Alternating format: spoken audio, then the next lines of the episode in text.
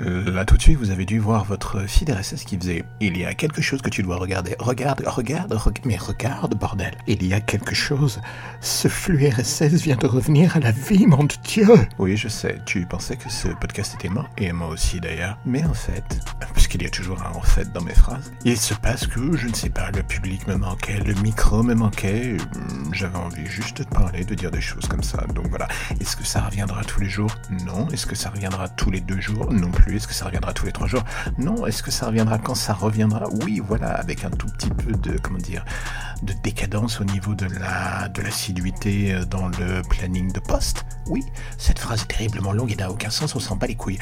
Oui, donc en fait voilà, hmm, j'ai envie de vous dire que je vais essayer de reposter un tout petit peu et de faire revivre un tout petit peu plus ce podcast. Mission impossible, on verra bien avec le temps. En tout cas, voici quelques petites pastilles pour vous faire digérer cette longue période de confinement.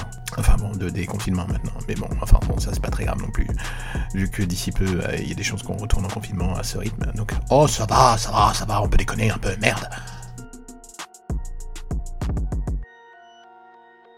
Le confinement est fini pour l'instant et du bout des lèvres, la vie reprend son cours. Du moins pas pour les cinémas qui ne réouvriront pas encore tout de suite. Et là, en pur spectateur lambda, je me pose une question toute conne. Est-ce que je vais vraiment avoir fondamentalement envie d'y retourner dans les premiers mois?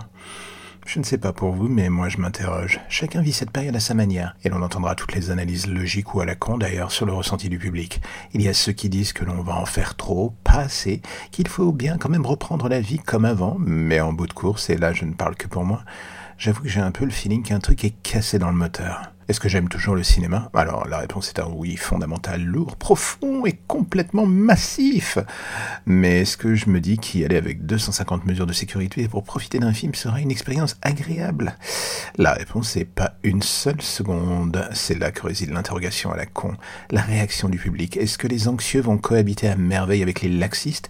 Est-ce que cela passera comme une lettre à la poste? Ou bien alors est-ce que tout comme avant, le confinement, les cinémas redeviendront des zones de non-droit bordéliques avant et pendant les séances dans certains multiplex parisiens? J'avoue, je n'en sais pas grand-chose, je ne fais que me poser des questions sans avoir le début des fondations d'une réponse qui tienne la route.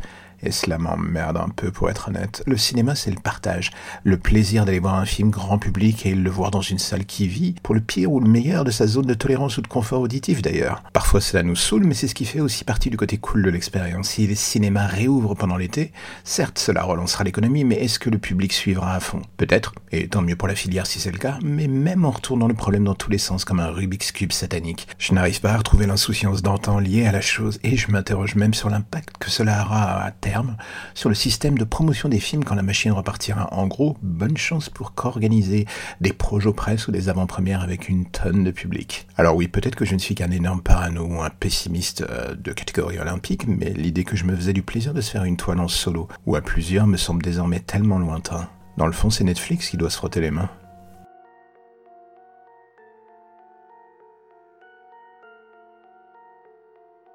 Si vous aimez les séries télé en ce moment ou les bonnes surprises, euh, et vu que cela c'est un peu rare dans le domaine, j'ai envie de vous conseiller une production en particulier. Et cette dernière se nomme Gangs of London de Gareth Evans, l'homme derrière The Red 1 et 2. Alors oui, si je balance ces deux films sur le tapis, vous allez immédiatement avoir une vision pour le moins particulière de ce projet, en vous attendant à ce que cela pète toutes les 15 secondes dans un déluge de violence pour le moins assourdissant. La réduire à cela, ça serait une erreur, parce que effectivement, certes, on ne va pas se mentir, c'est violent, mais ça se rapproche plus de The Red 2 dans la manière dont ça mélange d'un côté la violence, et l'ambition de construire quelque chose de titanesque au niveau de l'univers dans lequel évoluent tous les mafieux et petites frappes de cet univers. Alors oui, euh, du coup, Gangs of London apparaît un peu comme une véritable fusion de toutes les ambitions très dark de Monsieur Gareth Evans, mais est-ce que cela fonctionne? La réponse est un oui, oui, énorme, massif. Est-ce que cela plaira à tout le monde?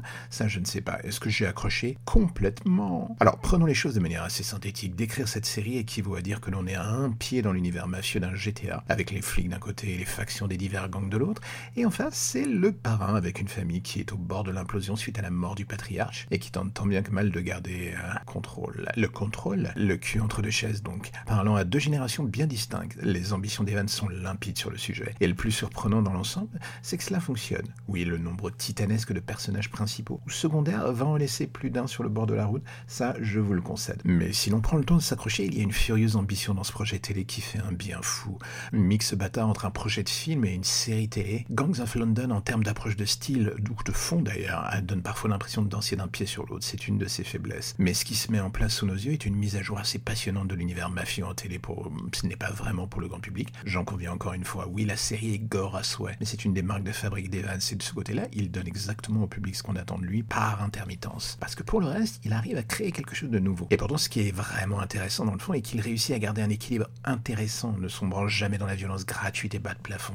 Accès de violence servent le scénario et les avancées ou erreurs des personnages principaux d'ailleurs. Cela confère à l'ensemble un vrai sens du danger qui montre que la mort est à chaque tournant. On pourrait reprocher à Evans de ne pas se renouveler, de ne faire que réadapter l'ADN de The Red 2 en télé. C'est un fait, mais le produit final qu'il nous offre est quelque chose de flamboyant dans la démesure des ambitions qu'il affiche. Nerveux à souhait, sadique, sans la moindre forme de pitié d'ailleurs. Gangs of London est un ovni dans les productions TV de genre. Une approche qui s'écarte des canons habituels et ne cherche pas à brosser le public dans le sens du poil. Est-ce que la mission est un succès? J'ai envie de dire oui, oui, oui et encore oui, dans les grandes lignes. Il ne vous reste plus désormais qu'à attendre de voir qui aura la bonne idée de le distribuer pour le public français, et à partir de ce moment-là, vous pourrez avoir le plaisir de vous faire une série de qualité planquée dans votre coussin de canapé en mangeant des chips et en buvant du coca. J'ai envie de dire, elle est pas belle la vie?